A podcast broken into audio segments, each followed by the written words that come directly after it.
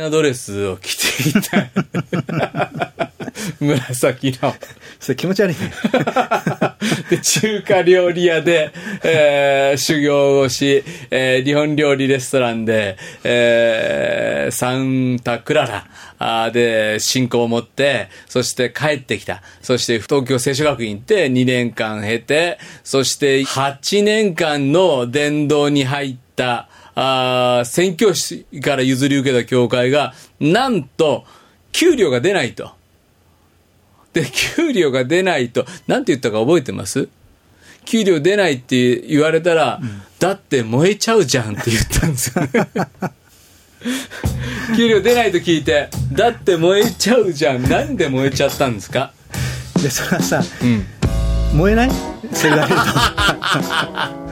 と。わかりますよ。わかりますよ。でもね、でも、あの、だってその時お子さんは？二人だね。二人いて、んだって、まあ僕もね、ん KGK20 年やったわけですよ。うん。まあ、なかなかいかついですよ。うん。お金の面で言うと。はい、はい。でも、燃えてたんですよね。燃えてたよね。燃えてたんうん。何なんですかね、あの、何なんだろうね。すいや、今、今だって燃えてるけど、うん。あの時の、うん。なんか燃えてるって、ん。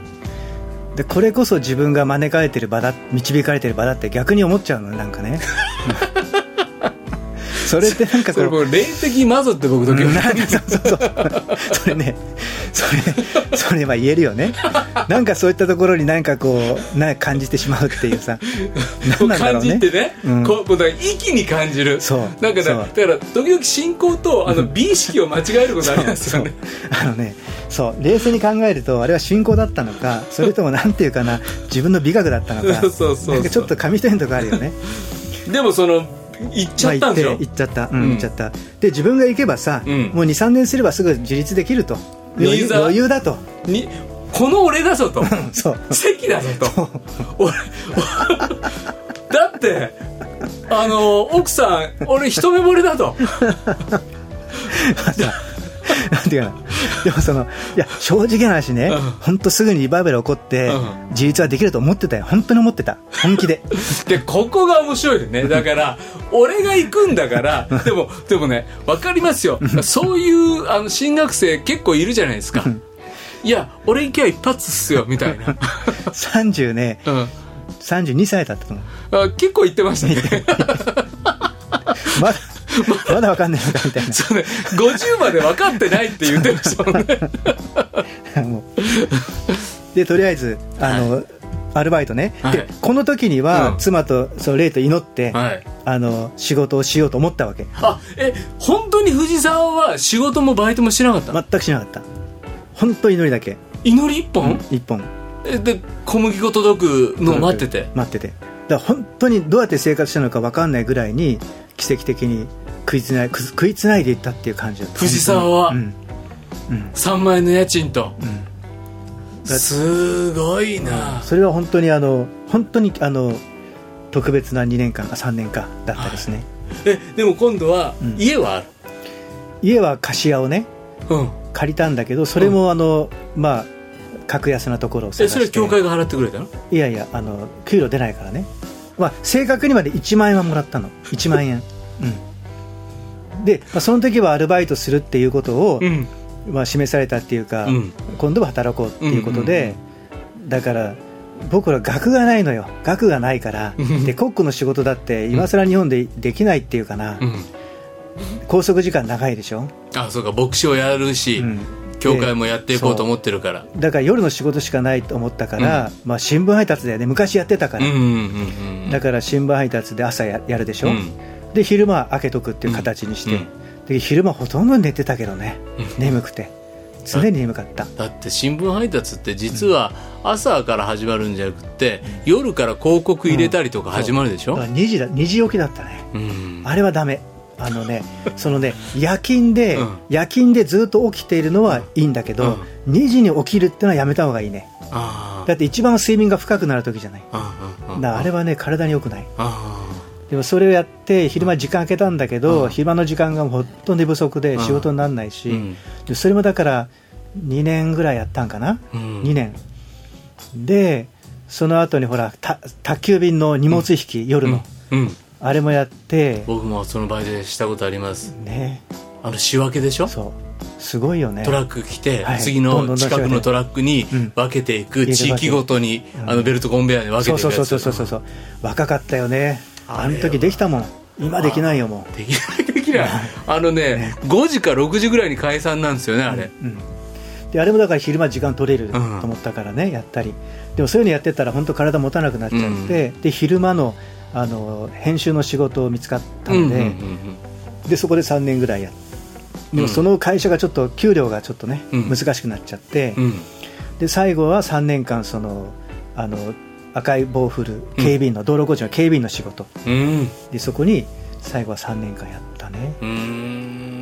でだ常に自分は、なんていうかな来年の今頃は、来年の今頃はの繰り返しでまさか来年もやってないだろうと。来年の今頃はこの道路の警備員はやってないだろう。まさかやってないだろうだってうちはリバイバル来るから。来るから。うん。そう思いながら8年。うん。でだんだん5年ぐらい過ぎてる間に、うん。あれなんかおかしいぞと。うん。俺の人生これで終わるのかなみたいなだってその、ゆ宣教師が呼んでくれて、まあ、20人ぐらいのグル教会だった、で着任した。でも宣教師は自分の給与は自国から送られてるからね、生活できる、うん。でも関さんあなたには給料払えない教会ですよ、でその20人が、うん。じゃあ関先生を支えてこの教会やっていこうとはならなかった、なんで？みんないなくなっちゃったみんな。ほとんどだから僕の家族と宣教師宣教師抜かしたら2人が3人ぐらい、うーん。でまあそんな中で落ち込むしね、うん落ち込むね。もうめちゃくちゃ落ち込むし、うん。あので経済的にもめちゃくちゃ苦しいし、うん。でそんな中でで月曜から金曜まで目いっぱい働くでしょ、うん。で俺は何のために献身したんだろうかと。うん実際の働きは牧師の働きって本当少ししかできてないし、うん。かろうじて日曜日牧師と先生と呼ばれてうん。メッセージ語ってるけど、うん。実際にはあの月から金まで全然関係ないことやってる、だから俺は一体何のために献身したんだってそれ何歳だから32歳から40歳まで、そっか。じゃあ35歳36歳ぐらいの時に、まさか日本料理屋サンタクララのもう行ったら伝道し放題祈り放題聖書読み放題夢の生活が待ってると思ってたら、何のために俺牧師やってんだろうって35歳で。ここが一番悩んだあでで洗礼者も起こされないの、うん。で3年間一人も受洗者起こされなくて。である先輩牧師がねうん。関君は3年で芽が出なかったら考えないよって言われたの。あうん。で3年出なかったでしょ？芽が出ないっていうのは洗礼者が起きるってこと？そう。そう。うんで、まあ、小さい教会の小さい役員会にね、うん。あのやっぱり責任取るべきだと思いますみたいなこと言ったわけよ、うん。3年、まあ、企業で言ったら赤字でしょ、うんうんでそしたらまあ皆さんは励ましてねうん。とどめてくださったうん。けども、だけど本当に自分がやってていいのかっていう。うん大体僕は開拓向きじゃ絶対ないのよ、うん。そのた性格的に。この開拓伝道向きっていうのとうん。すで、にある教会に着任していく、うん。全然違うよね、うんであの結局3年間1人も洗礼者出なくて、うん。で3年過ぎて1人救われてってことがあったんだけど、うん。まあ、そんなんで教会もつうまくいかないし、うん。で経済的に厳しいし、うん。牧会伝道も結局時間取れないしできないし、うん。っていうことで全てのおいて行き詰まってたね、うん。でもともとそのな物事を達成することによってうん。評価を得るっていう価値観がうん。まだ自分の中にこううん。残ってるわけよ、うん。しつこくね、うん。それが。うん。だから余計にうん。この状況で何も成果を上げられていない自分というものうん。をやっぱりこう自尊心がどんどん低くなっていく、俺はダメだダメだダメだってね、そういう自分の性格タイプもやっぱり相まって、うん。どんどん自分を追い詰めていったんだと思うね、うん。そういう状況の中でも、うん。その状況の中でそれを受け止めて、うん。平安に牧会できる人もいると思うのよ、なるほどなるほど。だけど僕の場合はその現状で満足できないんだね。う、ん。それが自分の中にある一つの内面的な問題ではあったと思う、うん。うん。だけどまあそういう方中で、まあ、ひたすら悩んで、うん。どうしたら教会成長するんだっていう癒しの賜物にすがってねうん。癒しの賜物先生の後について、うん。癒しの祈りの仕方を勉強したりね、うん。悪霊を追い出してたら悪霊を追い出ししたらいけるんじゃないかみたいなとかね、うん。まあ、そういうことに飛びついていくわけよ。ね。人が奪ってきてこうね教会がこう活性化してリバイバルだみたいな。なるほど。そういう集会もいくつもあったし、ね。そこ行って、う同じようにやってみたらいいんじゃないか、でそれでほらバーってせ、まあ、成長というか教会が築いてる教会の証とかあるじゃない、うんうんだからそういったことにやっぱりこう自分の中ですがっていくというか、うん。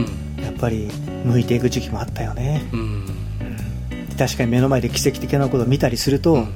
あこの賜物いただいたらね、うん。あの教会ももっと大きくなれるんじゃないかとかさそういったことをやっぱり本気で考えてたね、うん。だから、まあ、一生懸命ではあったけどもね、常に悩んではいたうね、ん。そう。で結局そのあのいろんなアルバイトする中で、うん。あのあの最後に、うん。でその北米法律教団から、うん私にうん。教団に帰ってこないかっていう話が来たわけ。あそれが8年目の2年前6年目ぐらいなの。あはいはいはい。であのその時には、うん。教会はうん。ちょっとうまくいってたのよ、まあ、小さいけども、うん。まあ、楽しい交わりになってた、でああ本当にああこんな日が来るんだねって喜びながら教会から帰る状況になってたわけ、教会自体は、でも行き詰まってた面もあるんだけど、うん。そんな時に北米教団から話があって帰ってこないかと、うん。うんで自分は当の昔に教団に不義理をしてうん。帰るっつって帰んないで、うん。もうこんな年数経ってるのに、声かけられるとは全く思ってなかったから、まあだから硬派だしね。うん、そそれをやっちゃいああおしめよそう。うやっちゃったから。やっちゃったから。うん。で自分の中にもあのアメリカの日本人伝道ということに関しては、もうなくなってたと思った思いが。うんでもその話が来て、うん。祈り始めたらすぐに、うん。かつて持っていた海外の日本人宣教っていうパッションが、うん。まだ自分の中にあるってことに気づいたの、うんうんうん。でもそこで教会持ってるわけだから、うんうん。はい行きますってはいかないわね、うんうんうんうん。で教会の方々に祈ってもらって、で小さいながらも7人の方が、うん。その役員的な人がいたのね、うん。でそのスタッフの方々に私のその示されて導かれていることは何も話さないで、うん。まあ、とにかくアメリカから話が来たっていうことだけを伝えて、うん。1ヶ月間祈ってきてくれって言ったら、7人が全員、うん。関牧師をアメリカに送ることが神様の祝福だっていう結論を得てきたのね。あそう。それぞれが御言葉示されて。へえでこれは本当にあの本当奇跡的なことよね、本当ですよ。うん。で僕一人でも反対したら断ろうと思ってたから、ぱり教会大事だからね、うん。だけど全員が賛成したわけ。じゃあ私も自分の示されていることをシェアしてうんうん。御心だっていうことで、うん。じゃあ北米に行きましょうっていう話になった。の、うーん。それもすごい話ですね。うん。で、うん。あのーその時に、うん。北米に行くためにうん。インタビュー受けてくださいと、でもそのためには推薦状を取ってくださいっていうわけ、うんうで僕はもう単立だからうん。つてがない、うん。だから聖書学院の恩師に、うん。あの頼むしかなかったわけ、うんうん。でももう10年以上うん。音沙汰してあの、うん。不義なんうん。何のつながりもなかったからね、でもそこしかなくて、うん。思い切って頼んだの2人の先生に、でそして書いてくださいお願いしていた状況があったので,、うん。でそんな時に、うん。あのその旗振りのうん。この道路工事の現場のね、うん。アルバイトをしてたんだけども、あの僕は練馬のカンパチの延伸工事にうん。3年間固定されてたわけ、うん。そこに。だけどもその時期だけ、うん。約1ヶ月間だけ別の現場に使わされたの、うん。でその会社が100の現場とうん。3000人の隊員がいる大きな会社、うんうんでその中で行けと呼ばれたところが、うん。聖書学院のうん。すぐ近くのうんうん浄水場の近くの工事だったわけ。うーん浄水場ってすぐ横かなんかそうそうそう。隣にある。そう、うん。で現場で行けと言われて、でああ近いなと学院に、うわーっと思いながらちょっと懐かしいなとか思いながらうん。行って、うん。でその現場の中でもん。10人ぐらいの隊員が10箇所に配置されるわけ、警備員がね。警備員が、うん。でその時に僕が配置されたのが、うん。聖書学院の真ん前だったわけよ。門の。門の。真ん前だったわけ、うん。目の前に配置されたであの警備員の格好をして、うん。学院の卒業生が、うん。はその学院の前で旗振ってるっていうのは、うん。ちょっと恥ずかしすぎるわけ。僕にとっては。うん。献身して牧師になってるはずなのに、うん。ここで何やってるんだっていう、うん。まあ、それのプライドって言ったらそれまでなんだけど、うん。もう恥ずかしすぎて、うん。もうずっと下向いて旗を振ってたわけ。で目の前に知ってる先生が通ったりするするわけだよ。車とかいろんなところで見えるわけだよね、で絶対にバレないようにうん。うん下を向きながらうん。ひたすら旗を振ってたわけよ、うん。でその時またまた東京が大雪の日で。うん。だから俺も雪だるまの気持ちってよくわかんないよね。本当に。ということですか？ああ、うん。雪がどんどん積もっていってさ。ああそっか。俺ひたすらだから下向きながらこうね、この棒を振ってるわけだよ、でその時に俺何やってるんだろうと、うん。でもそのさあ100の現場で3000人の隊員がいて、うん。ここに立つ確率っていうのは、うん。どうだと思ったらこれ神様しかいないと思ったわけね。うん。絶対意味があると。なるほど。うん。で何かなと思ったらこの聖書学院の推薦状をお願いしたうん。先生に、うん。やっぱり挨拶に行くべきじゃないかと。うん。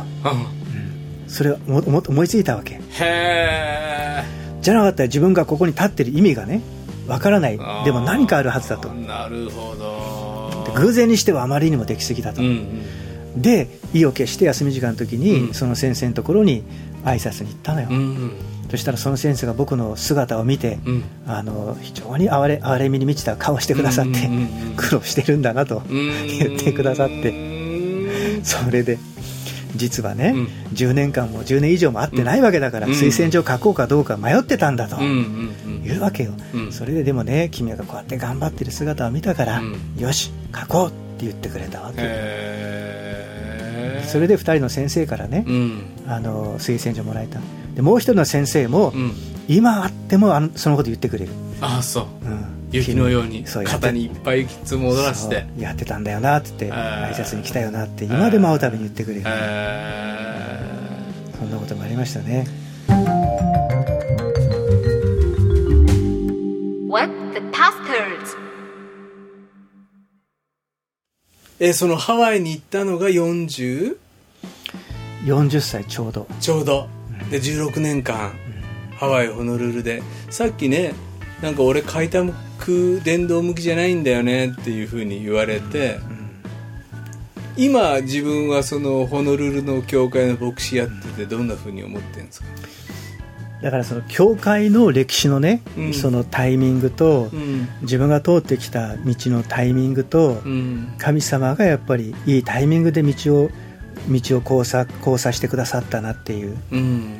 教会の歩みの中でもあるいは自分の歩みの中でもうんこれが神様との出会いだったんだなっていうふうに、なるほどね、うん。教会も、まあ、それこそ向こう岸に渡ろうって言って、いよいよ行くぞって言ってる時と、うん。嵐の時と、うん。嵐がピタッと終わって晴れやかに見える時と、どの時期に着任するかによって全然違いますもんね、だって自分がやった手柄じゃないじゃないですか、うんうん嵐の時期を過ごさなかったのも神様の廃材だったりするし、これはなんかだ本当に誇ることを何一つ誇っちゃいけない世界なんだなっていうことはすごく思いますよね。だからそれまでの教会のね積み重ね歩みがあって、うん。今の例えば収穫期があるとかね、うんだから自分が行ってどんどん人が救われて、ううんわ俺ってすげえぞっていうことじゃないよね。それまでのうん。ずっとの歩みがあっての今だからね、うん。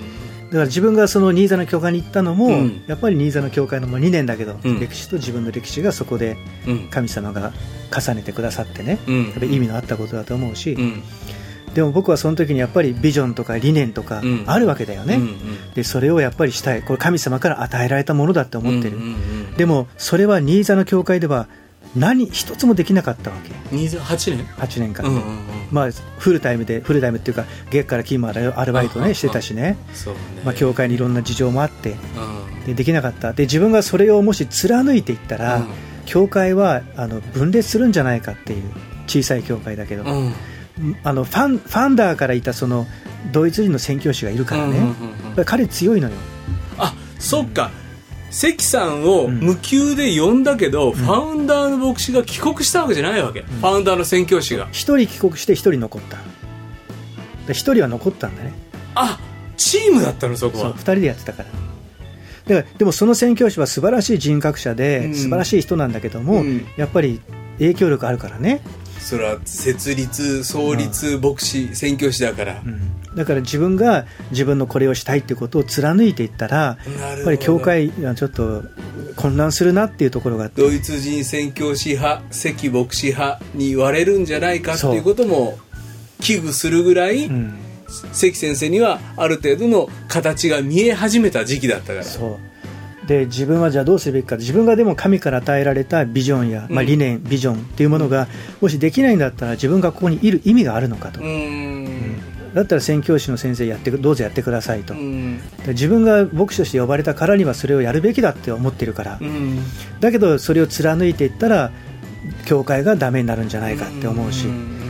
でもそこでそれを貫いて、うん。それも覚悟で貫いてうん。やっていくのか、うん。それともあのそれをまた一度神様にお返ししてうん。やっていくのかっていうのは結構分かれるよね。分かれる。それはどっちを選んだ自分はね捧げる方だった。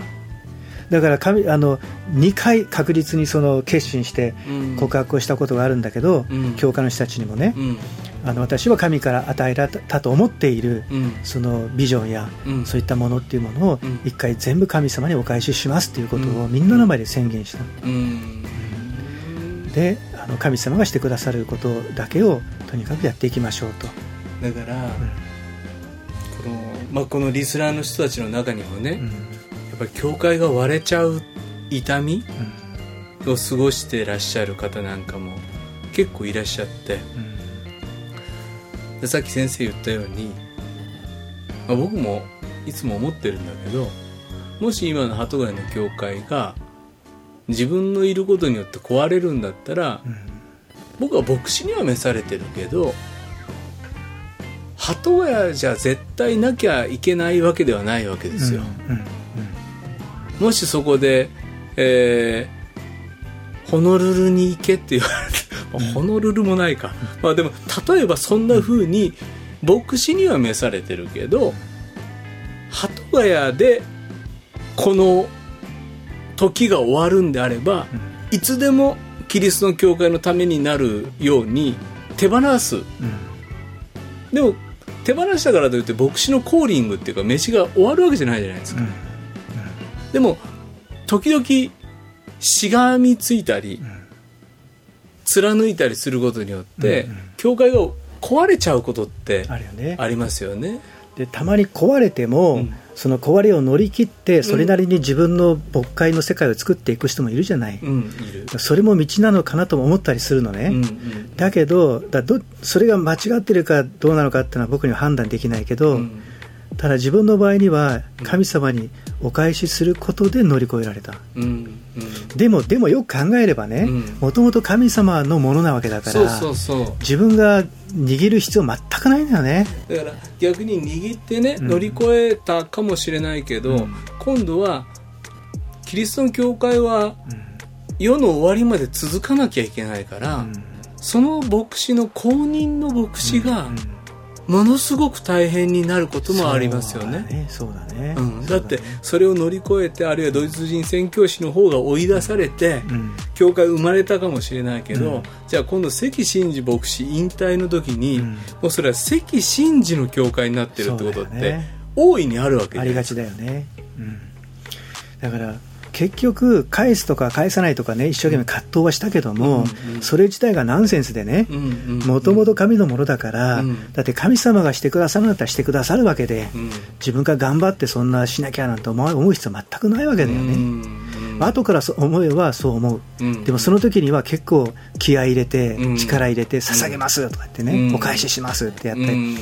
だから間違ってることだったら捨てるってことは理解できるけど、ん。神から与えられた良きものをうん。捨てるというか手放すっていうことがやっぱり頭の中で葛藤しちゃうのね、うん。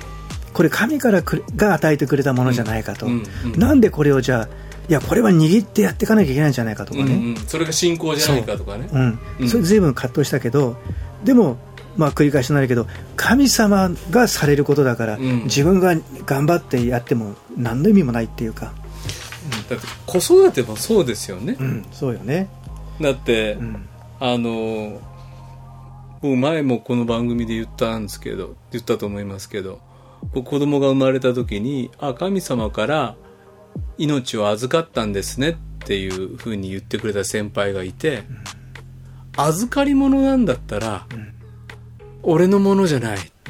俺の思い通りにしちゃいけない。そして神様にお返しするその日に至るまで、うん。お預かりしているだけなんだっていうことは結構ねその子育ての一番最初にあこの子の人生に対してのなんか自分のスタンスの取り方、それって教会のスタンスの取り方とちょっと似てるなっていうか。そうね。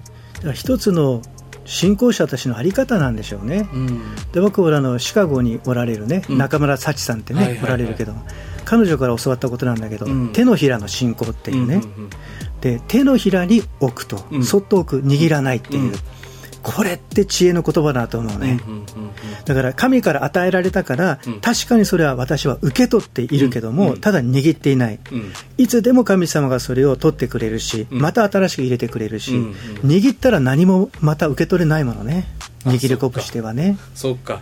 握ったものを持ってるかもしれないけど、次置こうとされているものを拒んでるのね。取れないものね。硬いから、だから受け取りつつ、差し出しつつっていう、この手のひらの信仰って、まあ、子育てにしてもそうだし、牧会にしてもそうだし、うん。神からこれが与えられましたって確信はあるけど、同時に捧げているというね。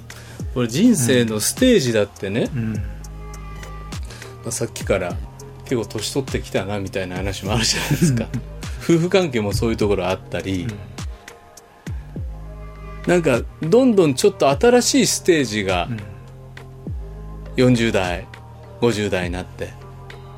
その時に握っていってかたくなになっていく年の取り方と、ん手放していって自由になっていく年の取り方のなんか違いを感じるんですよね。うんうんうんうん。だからどこかでこう手を開くといううんそのことの自由さっていうか、うん。楽さっていうか、うん。だから自分はそこで教会の主権は神にあるってうんいうのが一つのキーワードになって、うん。で神様にもうお返ししますってうんいう、うんあなたのものですから、うん。でそれによって教会は本当に平安を得ていったのうね、ん。で僕ハワイに行ったでしょ、うんうんだから本当にねこれね2倍になって帰ってきたよね。うん。というの？あの自分が神様からこれは神からやりなさいって言われていることだと思うこと、うん。それらのことがあの全部できたっていうか。なるほど。てか教会の方からそれを待っていてくれた。なるほど。これやってくださいあれやってくださいっていうの。あの花さんがうん。箱に入れる話したのって、はいはいはい聞いた聞いた。でうんうん。あのある意味関先生の20代前半後半から30代はうんいろんなもの手放してうん。け,、けど、うん。箱に入れてた。そうだね。本当にそう思う。うん。あの箱の話まさに本当によよく分かった、うん。うん、時が来れば神様がそこからしっかりとうん。神様してくださるんだなっていううね、ん。だから何もこちらから握る必要は全くないんだっていうことを今すっごく思うね、でもきついよね。でも40代。うん、に握りた。くない。40しになるまでずーっとでしょ？うん肩に雪積もって、うん。俺何やってんだっつ。もしかしたら日本料理の世界でかサンタクララで自分の店持ってたかもしれないじゃないですか、うん。うん。そうだね。ね。あるいはサンタクララで一旗あげてまさにカーネギーになって、うん。あの日本でデカめの会社作ってたかもしれない。そうだね。それを俺何やってんだよっつってこの光る棒を持って交通整理してうん。そこを10年ずっと歩んでてあれが箱に入れてた時間だって箱に入れてる時間っていうのは自覚してないからね。だから今はね、うん。こうやって言えるけどその時その真っ只中にいる時には、いつもだから悩んでた。あ自分が何か道を誤ってんじゃないかとかあ何か罪を犯してんじゃないかとか。あそうかその罰で 裁きそで。うだからうまくいかないんじゃないかとか、うん。いろんなことを考えるよね、いやでもこれ神様の訓練だ。これは必要な今の時を過ごしてるんだとも思うしあだからうまいい方に考えたりネガティブに考えたり。それ腐んなかったのは何なんですか？あのねいやねあの自分がこれで乗り越えたってことないのよ。うん。だから自分ははっきり言ったら腐ってたかもしれない。うん。まあ、俺も腐ってた。うん、でも腐ってたけど、うん、だやめなかっったの。だからだからうまく熟成止まりになったんだろうね腐りきらないで。腐るのと熟成って紙一重とかあるじゃない。確かに腐りかけたけどうん。一番芳醇な香りが出る。それをさ神さん熟成の名人だよね。だから腐ったら本当にゴミでしょ。捨てなきゃいけないでしあょー。だから正確にだから腐ったわけではないと思うんだけど、うんうん。まあ自分はただ本当にねうん。神の前に生きていただけ。だから何も言えない。こうしたら乗り越えたとか、うん。こうしたらこうだとかっていうのないのその神の前に生きてたって、うんだけって言われるともう神の前にじゃああのねやっぱ心痛む。うん。で病心が病むことだってあるでしょ、うん。何してんだ俺っていう中で、あもう生きてるだけで十分だっていうか、うん。あのそんな感じだよね。うん。だこういうことやったから乗り越えられたとか乗り越えられたとかなんかうまくいったっていう感じはない。でもそれってねイエス様に出会う前の関先生と真逆でしょ？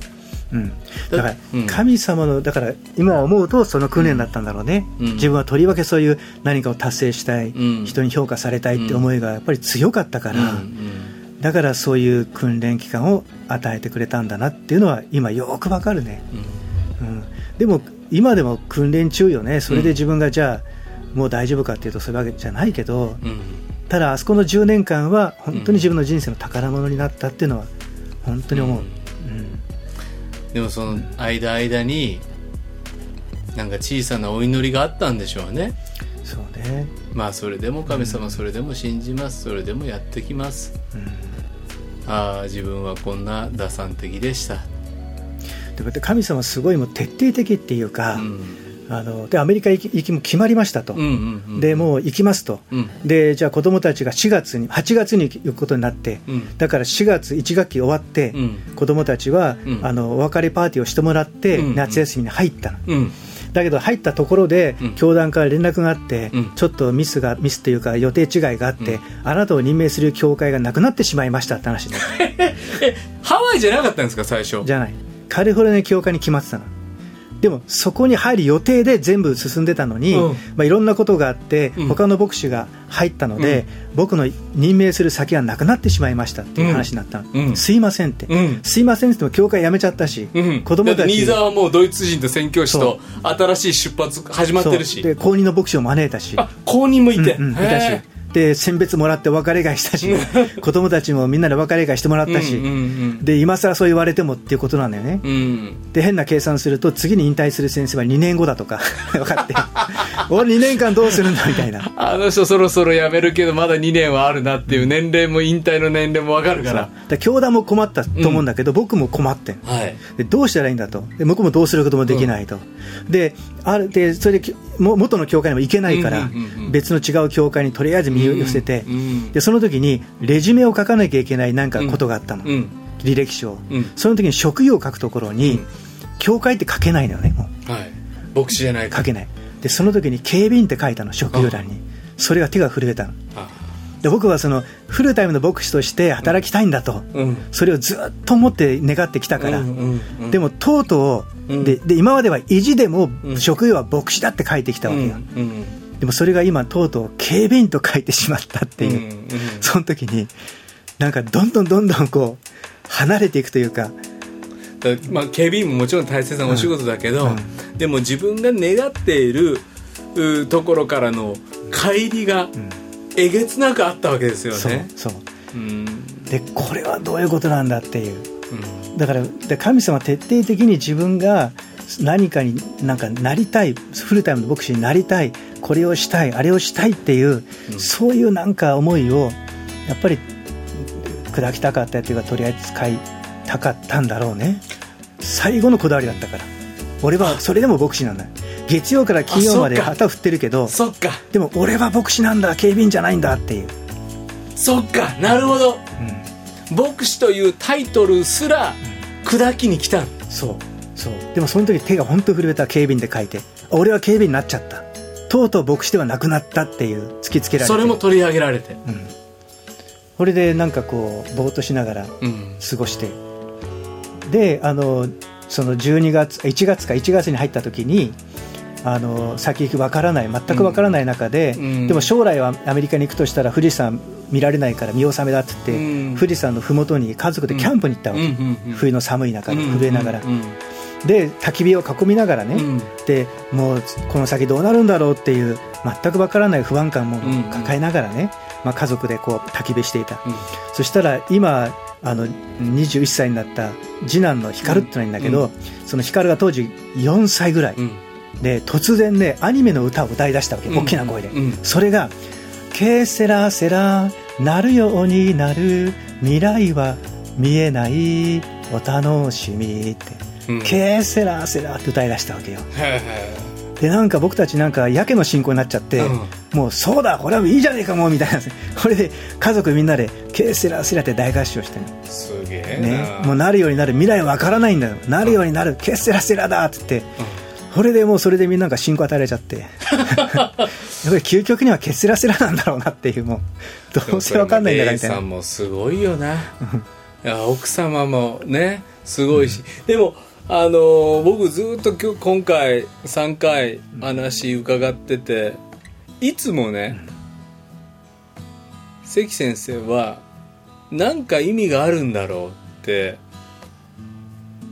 まあその起こった出来事に神様の計画があるはずだって思いながら歩んでこられた、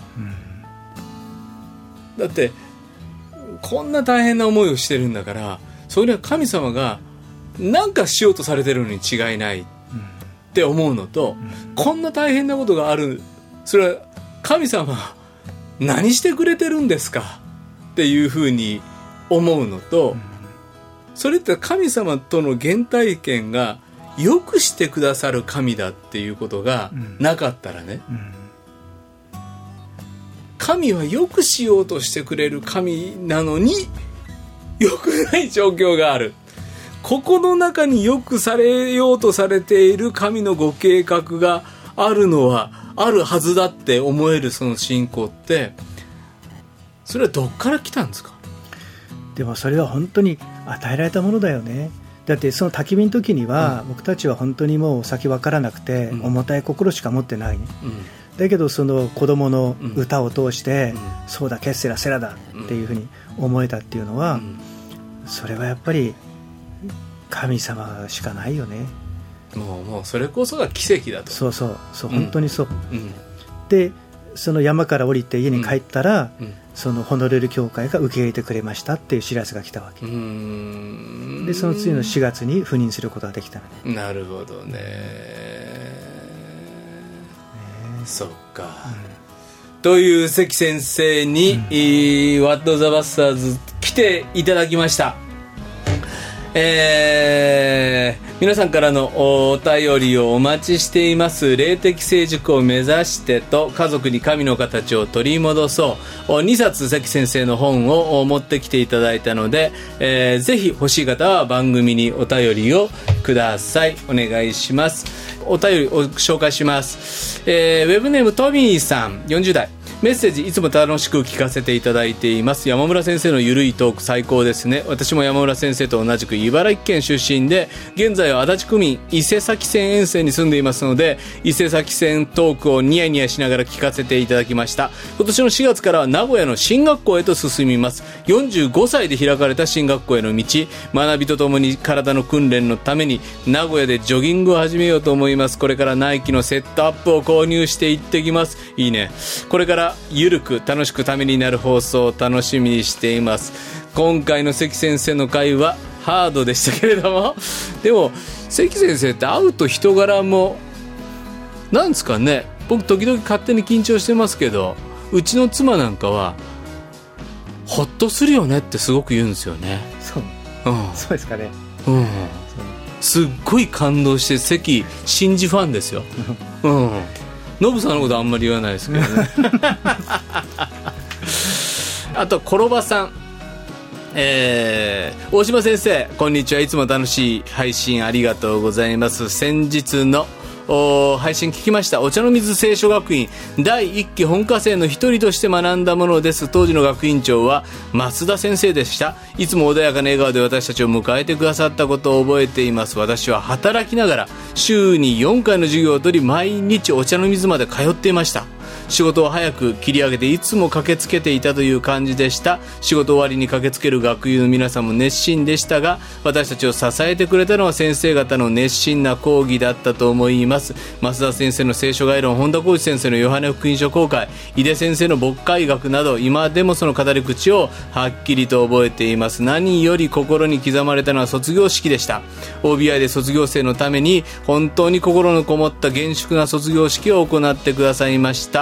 今年も3月にありますけれども、えーその戦記場で、えー増田先生が卒業生の所属教会の牧師先生方にこう言われたのです。教会から送り出されお預かりしたこれらの兄弟姉妹を主の教会にお返しします。卒業してからもう30年近くが経ちました。えー奉仕の形もいろいろ変わりましたがいつもこの先生の言葉に戻っています。実は大島先生の講義にも行きたかったのですが予定がつかず泣く泣く断念しました。OBI がこれからも主に使える研鑽の場として豊かに用いられていきますように。WTP 欠かさず聞いています。大島先生どうぞお体に気をつけてくださいね、えー、コロバさん50代の方ありがとうございます。えーぜひですね、えー今回関先生出てくださって、えーいかがでしたか？いやーあっという間に時間が過ぎてしうんまって、うんうんうんえー楽しかったです。本当に。ありがとうございます。実はねレイさんも出てほしいななんて思ってたりするんですけど。ですね、うん。いつか実現するように。本当ですね。はい、では今日の「ワット・ザ・バスターズ」大島重則と。関真嗣でした。ではさよなら。ありがとうございました。この番組はラジオ世の光テレビ「ライフライン」でおなじみの PBA 太平洋放送協会の提供でお送りしました。